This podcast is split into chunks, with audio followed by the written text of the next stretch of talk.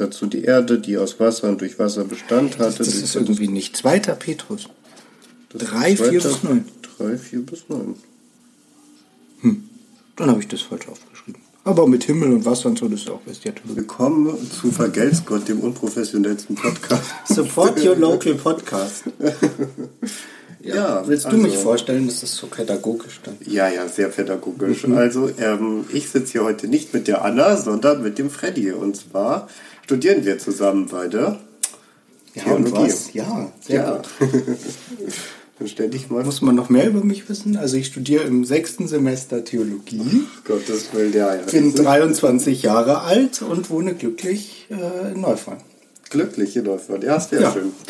Cool. Und wir reden heute über Eschatologie, das wolltest du machen. Ja. Ne, erzähl mal, warum. so ein Thema, das kennt man nicht normalerweise, ne? Ja, wenn man das Wort das erste Mal sieht, dann also es schreibt sich ja Eschatologie. Aber man spricht es Eschatologie aus, weil das aus dem Griechischen kommt. Boah. Ja, von ta eschata. Das sind die letzten Dinge. Also da muss ich sagen, zwei Semester Griechischstudium haben sich echt gelohnt. Ja, genau. Also Eschatologie ist die, Let äh, die Lehre von den letzten Dingen. Genau, so wird es zumindest allgemein immer gesagt. Ja. Und was sind die letzten Dinge?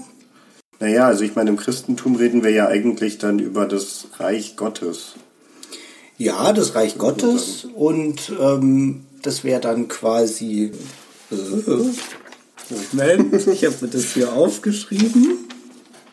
Letztendlich geht es doch eigentlich darum, dass man, ähm, dass man sich überlegt, wo ist quasi dieses Reich Gottes jetzt schon, wann kommt, wird es kommen und was für einen Einfluss hat es auf unser Leben. Genau, das Reich Gottes betrifft ja alle Menschen, aber es gibt ja noch individuelle Eschatologie und da geht es halt dann auch einfach um den Tod.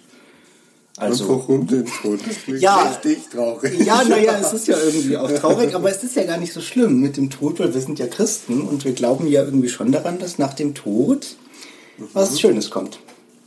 Ja, das Und ist zwar- vielleicht auch was Besonderes, oder? Am Christentum. Das heißt, wir sind dann nach unserem individuellen Tod, das klingt so richtig schön persönlich, kommen wir dann ins Reich Gottes. Nur irgendwie widerspricht sich das doch, dass vielleicht irgendwann alle Menschen in das Reich Gottes kommen.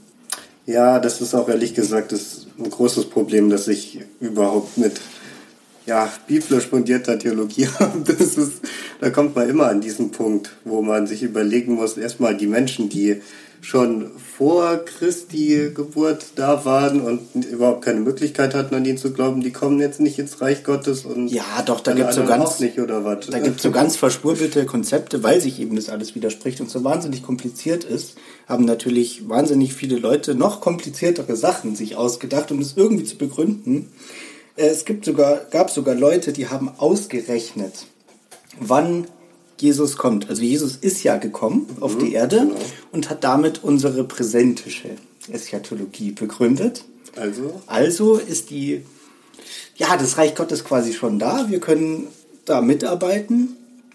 Also letztendlich ist es ja diese Spannung, in der wir leben, dass quasi Jesus schon gekommen ist als Sohn Gottes, er quasi das äh, Reich, äh, das Reich, das Kommen des Reiches Gottes, so muss man es ja eigentlich sagen, hat er ja begonnen, hat er ja ausgelöst. Sozusagen. Jemand hat das mal damit verglichen, dass ein Zug in, eine, in einen Bahnhof einfährt und der fährt die ganze Zeit Sehr ein, ist ein. aber noch nicht da.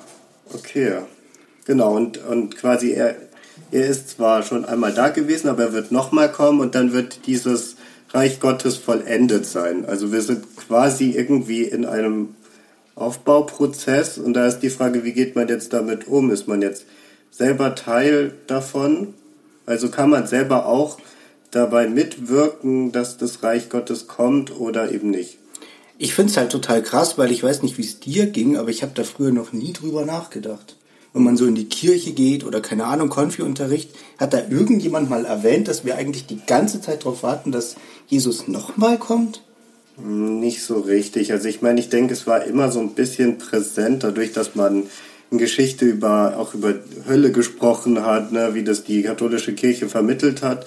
Ist ja auch einfach ein Teil von Eschatologie, aber nee, so richtig ist mir das erst im Studium klar geworden, als dann, als es dann auch um Paulus ging, der ja zu seinen Lebzeiten ja gedacht hat, dass äh, Jesus wieder zurückkommt, der arme Kerl. Das Also- haben, das haben die eigentlich alle gedacht. Die haben sich gedacht, jetzt ist er quasi in den Himmel verschwunden und jetzt kommt er gleich wieder. Und wenn man unter dem Aspekt mal das Neue Testament so ein bisschen liest, dann fällt einem auf, dass das überall drin steht.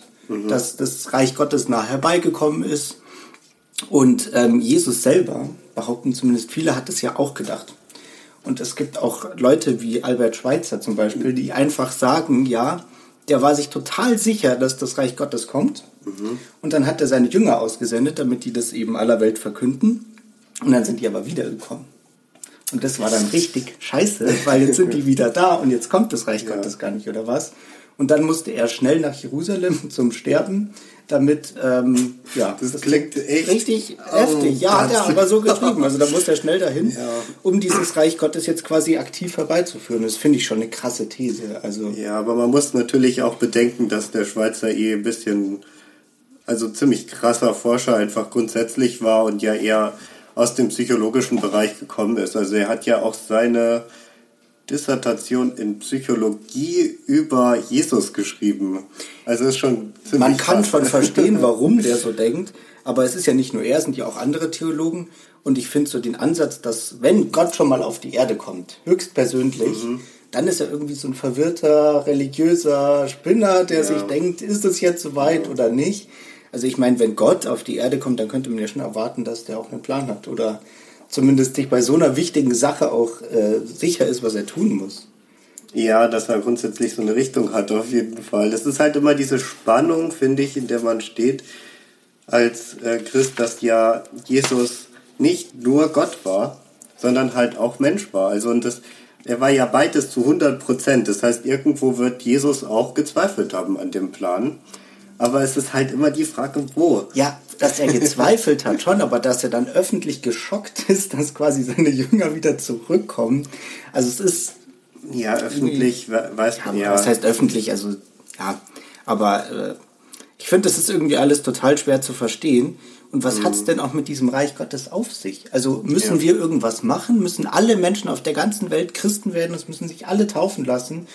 Sonst passiert nichts? Oder können wir gar nichts machen? Also es gibt ja auch Leute, wie gesagt, die haben das ausgerechnet. Ein Typ im 18., so um 1800 herum hat es einfach ausgerechnet und der hat es nicht so schlau gemacht wie die anderen Leute. Die haben das nämlich alle ausgerechnet und den Zeitpunkt nach ihrem Tod angegeben, also dass sie sich irgendwie 100 Jahre später, so dass sie sicher tot sind. Nur der hat es halt noch erlebt. Ja, und dann ist es nicht Ja, gekommen. ja. Und das finde ich halt echt heftig, dass man das einfach berechnet und sich Gedanken macht. Da gibt es tausende Modelle, dass der Staat Israel gegründet wurde und jetzt beginnt so ein tausendjähriges, tausendjährige Übergangs- Übergangsphase und so.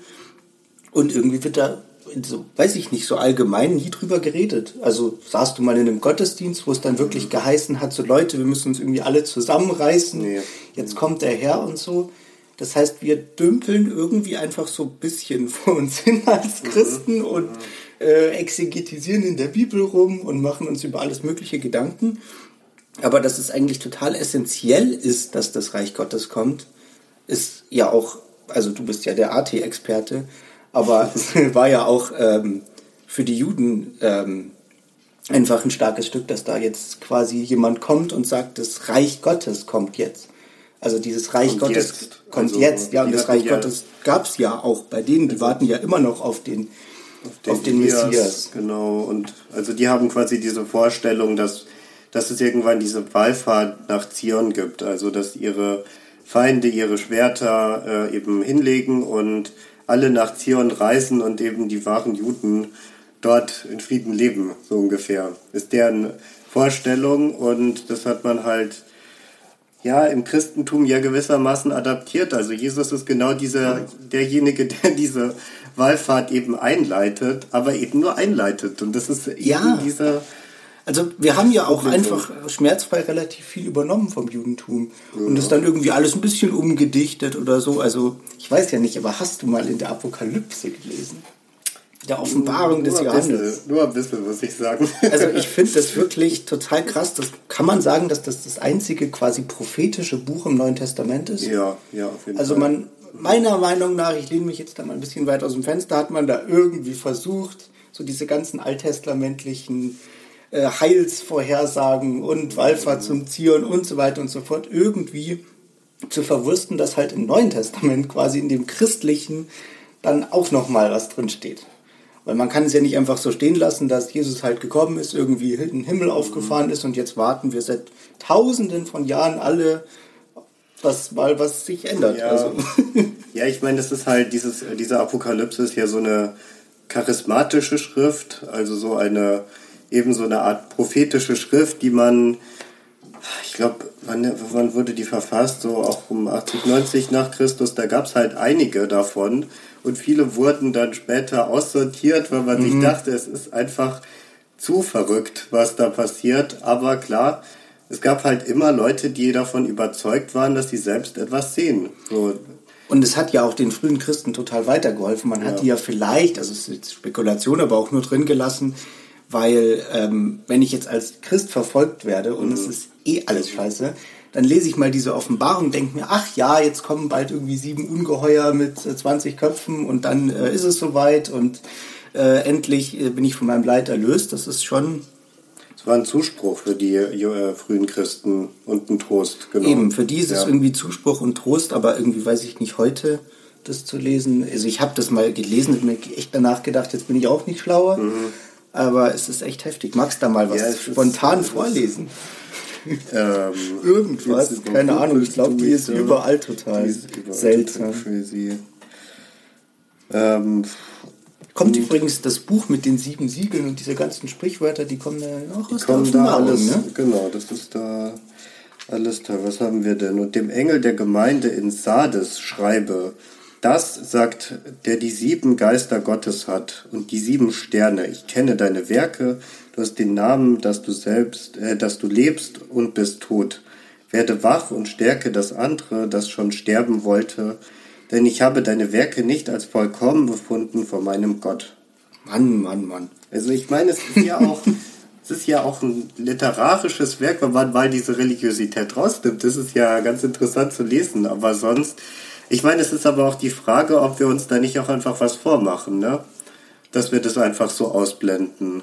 Weil letztendlich, ja, ist es doch der Kern der Verkündigung eigentlich. Eben. Und also bevor ich, ich habe ja ein Seminar gemacht zur Eschatologie mhm. und davor war ich da auch total unbefangen, habe mir gedacht, ach, das sind die letzten Dinge, die kann man einfach ans Ende schieben und die Offenbarung steht ja auch am Ende und so, alles nicht so wild. Aber es macht halt viel aus und es gibt einige Theologen, zum Beispiel Moltmann oder auch andere, die sagen, das geht gar nicht, dass wir einfach das immer so ans, ans Ende, in das Eschaton alles verschieben, mhm, ja. sondern Theologie muss Eschatologie sein und man muss sich quasi in allem, was ich mir Gedanken mache, muss ich mir auch Gedanken um Eschatologie machen und das ist halt ja. null irgendwie in unserem Bewusstsein drin. Also ja. dabei, dabei hat doch auch Jesus selber gesagt, dass man immer so leben sollte, als, äh, als dass er, als ob er am nächsten Tag quasi kommt oder sofort kommen kann und dich richtet. Also ich meine, es klingt immer so negativ, aber eigentlich, klar, wenn man, wenn man diese Botschaft und dieses Leben und diesen, diese Person Christus annimmt für sich, dann müsste man ja eigentlich, wenn man ehrlich ist, auch viel mehr sein Leben ändern und das ist halt die, groß, das leben, ist halt die große Frage. Ist, halt ist es so, dass es irgendwann zack, Offenbarung, zack, Apokalypse, zack, Reich Gottes ist oder müssen wir da irgendwie mitarbeiten? Also Bonhoeffer, der ist natürlich immer ethisch total geprägt, der hat halt gesagt, es gibt die letzten Dinge und es gibt aber auch die vorletzten Dinge und wir haben schon die Aufgabe als Christen mitzuarbeiten. Also durch aktive Nächstenliebe jetzt zum Beispiel irgendwie. Genau, das meine ich auch. Ja. Also ich denke auf jeden Fall, dass man da was tun muss. Es ist halt, für mich stellt sich halt die Frage, ob wir Einfluss darauf nehmen, da, ob das Reich Gottes kommt und wann. Also das glaube ich jetzt nicht. Ja.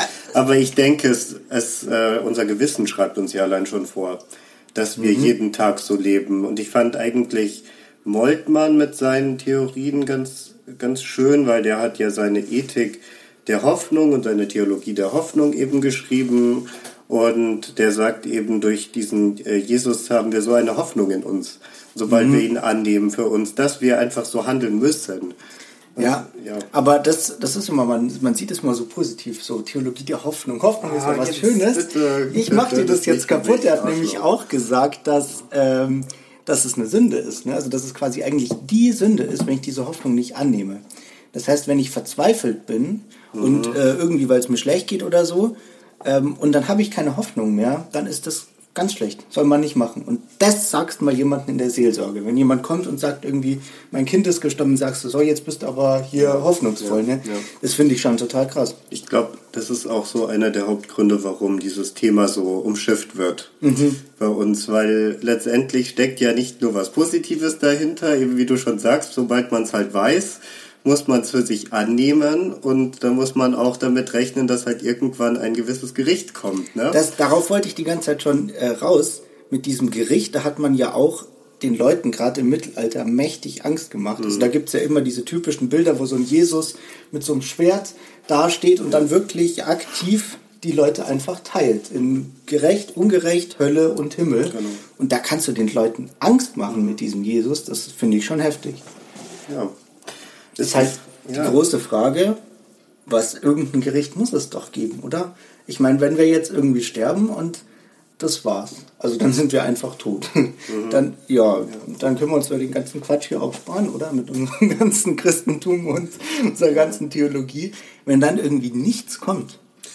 Also ich finde da zwei Theorien eigentlich ganz interessant. Einmal ähm, dass Kant eben immer von diesem inneren Gerichtshof spricht, von einem Gewissen, das man hat und einem inneren Richter, der Gott ist und äh, dass man auf dieses Gewissen hören muss in seinem Leben. Und dadurch, finde ich, wird man in seinem Leben ja schon gewissermaßen gerichtet und kann dann auch gerecht handeln. Und ich finde das ganz wichtig für das Leben. Also es bringt einem ja auch einfach was. Das ist klassische präsentische Eschatologie, um hier ja. mal ein paar Sachen rauszuhauen, dass es ein permanentes Gericht schon gibt. Mhm. Weil Jesus eben schon da war und uns irgendwie das eingepflanzt hat durch die Taufe oder keine Ahnung, ja. äh, dass wir eben ständig gerichtet werden.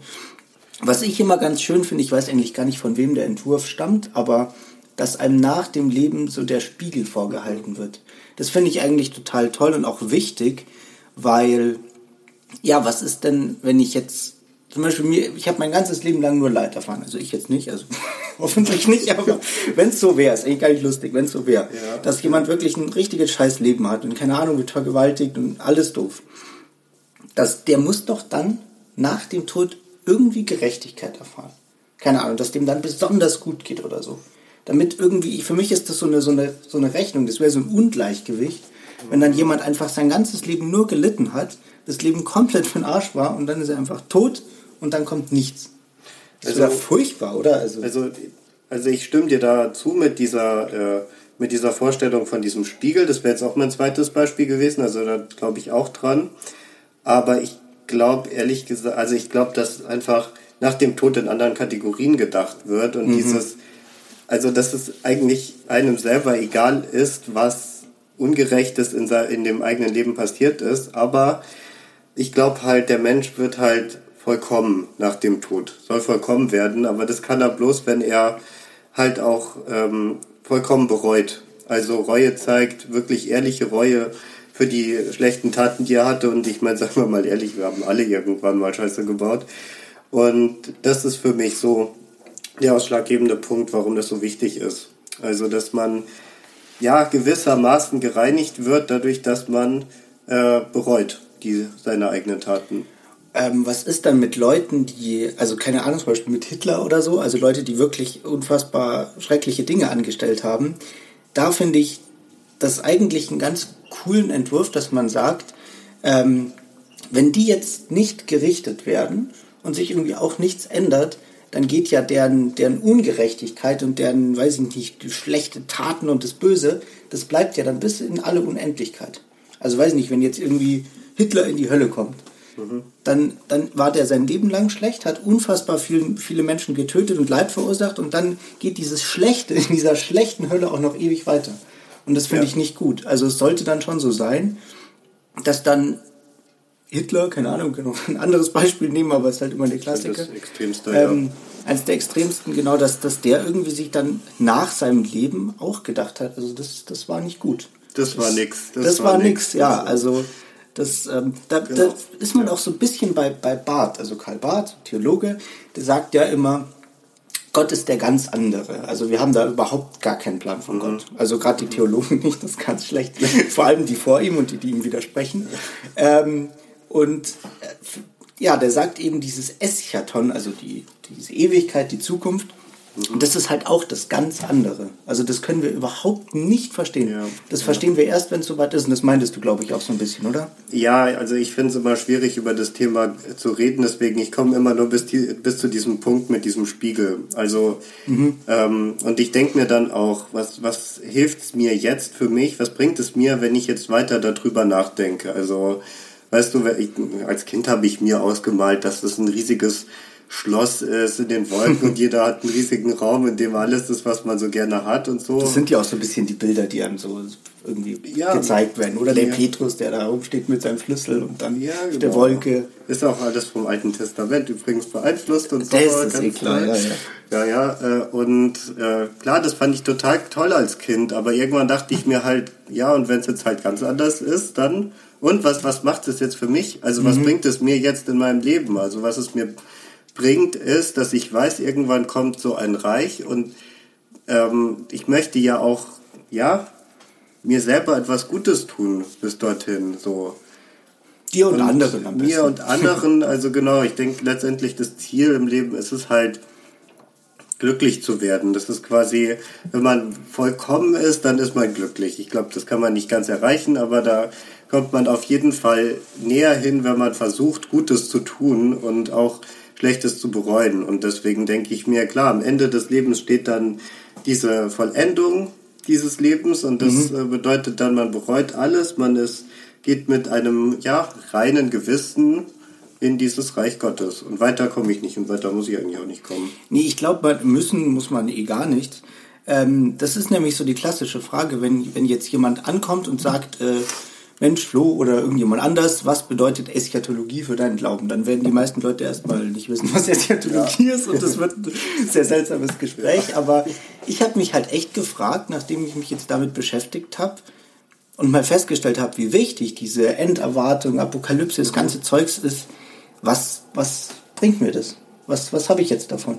Ja. Also ich finde, dass man muss halt, man muss eh sein ganzes Leben irgendwie gerade als Theologe noch ewig nachdenken über alles, aber mich hat das so ein bisschen unsicher gemacht, auch im Glauben, weil ich total geschockt war, dass ich das einfach ausgeblendet habe. Ich fand das ja total ja. krass, dass du einfach zu mir gekommen bist, irgendwann hast gesagt, Flo, ich glaube, ich glaube an gar nichts mehr. Ja, so geht's dir aber wirklich, weil dann liest du dir eine Bibelstelle durch, denkst dir, ah ja, doch alles hier heile Welt, dann blätterst ein paar Seiten weiter oder keine Ahnung, gehst ein anderes Buch, dann steht da wieder komplettes Gegenteil, dann irgendwie kommt er jetzt, kommt er nicht Wer weiß ja, tausend Jahre, beginnen die, haben die tausend Jahre schon begonnen. Kommt er vor den tausend Jahren, nach den tausend Jahren? Da gibt es ganz, ganz viele Modelle. Das wurde natürlich auch alles wissenschaftlich aufgearbeitet, mhm, weil klar. klar, das hilft dann, dann im Glauben besonders weiter, ja. wenn man sich dann mal ein wissenschaftliches Modell durchliest.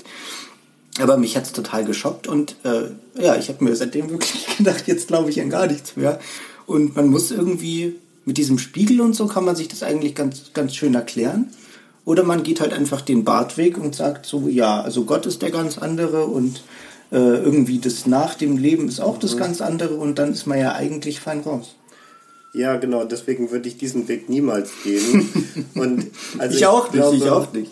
Was kann man dafür, davon mitnehmen? Also ich glaube, wenn man jetzt jeden Tag ähm, den Tag beginnt, indem man sich äh, vor Augen ruft, dass äh, morgen äh, die Apokalypse beginnt, äh, dann ist das vielleicht ein bisschen extrem, aber man könnte ja einfach mal für sich überlegen, was, was tue ich, dass ich diesem Reich jetzt schon gerecht werde mhm. und was kann ich jeden Tag tun, damit ich ähm, ja, dem gerecht werde. Einfach, ich denke, und das... Die ah, das hast du jetzt schon mal gesagt. Hast du vorhin schon mal erwähnt. Ja, dann, ne, dann sage ich halt nichts mehr. ja, du, du bist jetzt still. Ich sage jetzt nämlich noch was zu Luther. Okay. Weil mir das gerade noch eingefallen ist, dass ich das total krass finde, was Luther am Ende seines Lebens, ich glaube, da war der einfach alt, mhm. verwirrt und ein bisschen stolz drauf, dass er der große Martin Luther ist mhm. und jetzt auch noch mal am Ende auch noch mal zu allen Sachen noch mal alles aufschreiben muss. Und ähm, natürlich auch zur Eschatologie. Das ist klar. Da hat er ja nicht nur diese schrecklichen Judenschriften ähm, verfasst, was mhm. echt nicht lustig ist. Aber äh, ich will den jetzt auch gar nicht verteidigen, aber also was der am Ende für Sachen rausgebracht hat. Also gerade mit seiner Eschatologie ist halt echt lustig, weil der hat sich gedacht, also okay, die, die Türken kommen jetzt, also das, die Osmanen waren da ja kurz vor Wien, glaube ich, waren eh schon alle total geschockt, sich gedacht, okay, jetzt kommen die Türken, das ist schon mal der Beginn der Endzeit. Der Papst ist der Antichrist, also dieser Antichrist ist immer dieser Typ, der von Christus eigentlich irgendwie besiegt werden muss, damit überhaupt dann das Endreich kommen kann. Genau, der Papst ist der Antichrist und ähm, die Türken kommen und jetzt ist alles vorbei. Und da hat der dann Sachen aufgeschrieben, dass die Endzeit nahe ist und das müssen alle Buße tun und so. Und ich meine, ich dachte mir früher immer oder am Anfang immer so, ja, der hat da eh nur gesponnen. Aber wenn man sich mal überlegt, was in der Apokalypse alles drin steht und diese ganzen verschiedenen Modellen, auch in den Briefen, wenn du denkst, du bist jetzt der große Theologe, der alles alle Zeit jetzt mal löst und beschäftigt, äh, beschäftigt, dich, äh, beschäftigst dich damit, dann ist doch irgendwie auch kein Wunder, dass man verrückt wird, oder? Ja, schon, auf Oder jeden zumindest Fall. ein bisschen verrückt wird. Ja, gerade wenn man noch keine historisch-kritische Exegese kennt und das alles doch eher für bare Münze nimmt. Es ist echt schwierig. Ja, Ja. Gut, Machen wir Schluss, oder? Dann haben wir jetzt genau 30 Minuten geredet. ja, gehen wir jetzt ins Eschaton und äh, falls ihr da Gedanken zu habt, folgt uns doch mal auf Instagram. Genau, schreibt, ihr könnt uns auch E-Mails schreiben oder Faxe schicken oder so, aber Instagram wäre halt irgendwie cooler. Ja, müssen da jetzt mal bekannter für werden. alle einfacher. genau, na dann, noch einen schönen Tag euch. Ciao. Ja, und äh, Feedback müssen uns doch die Leute auch noch irgendwie geben. Ja, und wie, wie bin ich denn? Bin ich nervig oder nicht? Ja, genau. Oder sollen wir mal was zu dritt machen? Oder wollt ihr die Anna wieder zurück? Nicht böse sein. Ich habe noch nie einen Podcast aufgenommen. Okay, ciao. Servus.